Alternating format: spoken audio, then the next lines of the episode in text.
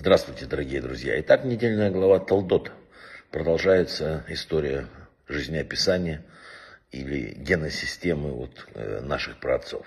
В книге Кахелет Соломона царя, считается одного из самых умных людей, она заканчивается следующими словами.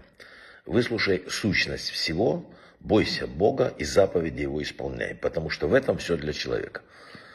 Ну, бойся Бога еще понятно, вот э, как бы главная цель э, жизни заповеди. А зачем вообще человеку столько заповедей? Для чего? Может, дали бы одну там и все. Написано Магит из Дубна. Приводит пример, который объясняет, почему нам требуется столько заповедей. Жил человек, решил заняться торговлей. Опыта не было, и он решил, что молодой человек попробовать себя в большом бизнесе, собрал все деньги и поехал в город Лейпциг закупить товар, чтобы продать его в другом месте и так далее. В этом городе имелось огромные склады, много лавок, торговля, магазины. Но кроме того, в нем были рестораны, всякие, ну, мягко говоря, злачные места и так далее.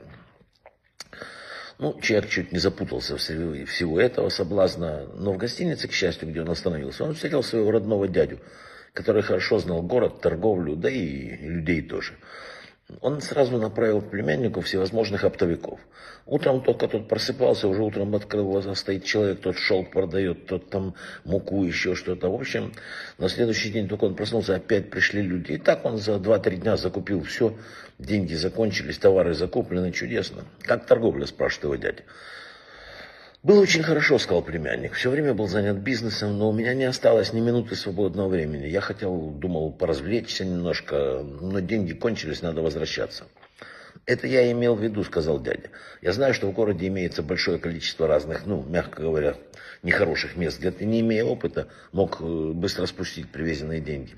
Поэтому я послал тебе продавцов, чтобы все привезенные тобой деньги пошли в товар, с помощью которого ты заработаешь и обеспечишь себя всем необходимым на следующий огромный промежуток времени, чтобы не произошло, что за день ты все растерял. Наподобие приведенного вот этого примера, да, Творец посылает душу человека в этот мир – чтобы сделать хороший бизнес. Она наберет заповеди всякие там и так далее, и станет намного более э, в лучшем месте. Поэтому, выполнив одну заповедь, необходимо сразу же приниматься за следующие, чтобы не оставалось времени ни на какие глупости. И так до 120 лет.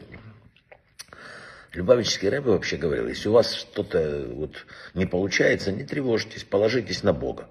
Даже в случае неудачи, вследствие вашей ошибки, положитесь опять на него. Верьте все к лучшему, сохраняйте э, спокойствие. И при виде того, как вы ему доверяете, он обязательно исправит дело. Поэтому вот тут должно быть вот вера и доверие тоже еще. Тоже еще короткую историю. Одного африканского вождя был друг. И этот друг постоянно всегда говорил, все к лучшему, это очень хорошо. Однажды они пошли на охоту. Друг чистил ружье короля. И так великолепно его зарядил, но как-то что-то там не то. И что-то неправильно, и вождь выстрелил и случайно отстрелил себе палец на, на ноге. Закричал от адской боли, а друг его говорит, так это все к лучшему, все хорошо. Вождь был не себя там от ярости, как ты смеешь там, там, в общем, посадил его в тюрьму. Посадил в тюрьму. Год сидит тут в тюрьме, вождь пошел на охоту один. Обычно ушел только с этим другом. Вот, ну, попал в плен к людоедам. Они его связали, поймали, начали разжигать костер, хотели скушать. Вдруг один из них видит, у него пальца не хватает на ноге. А по верованиям этих людоедов, они не могли есть физически ущербных людей. Вот, вождя отпустили, говорят, иди с миром, наша вера не позволяет тебя кушать. Вождь пошел и думал, как же я, я жив благодаря тому, что мой друг, в общем, от, отстрелил мне палец. А я его посадил в тюрьму.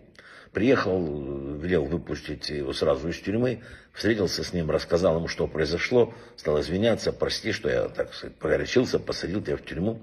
Это очень плохо. Нет, говорит друг, это очень хорошо, все к лучшему. Почему, спросил правитель. Что хорошего, ты сидел год в тюрьме. Он говорит, да потому что если меня не посадили в тюрьму, я бы с тобой был на охоте, а у меня с пальцами все нормально. Вот здесь главный минус, главное, вот как мораль всего, что происходит. За минусом, который бывает в жизни, всегда стоит какой-то невидимый нами плюс. За проблемой всегда стоит возможность, за словом нет стоит да и так далее. Так устроен этот мир, и так надо его видеть. Поэтому э, мы с вами в преддверии месяца Кислев, мы с вами в преддверии месяца чудес.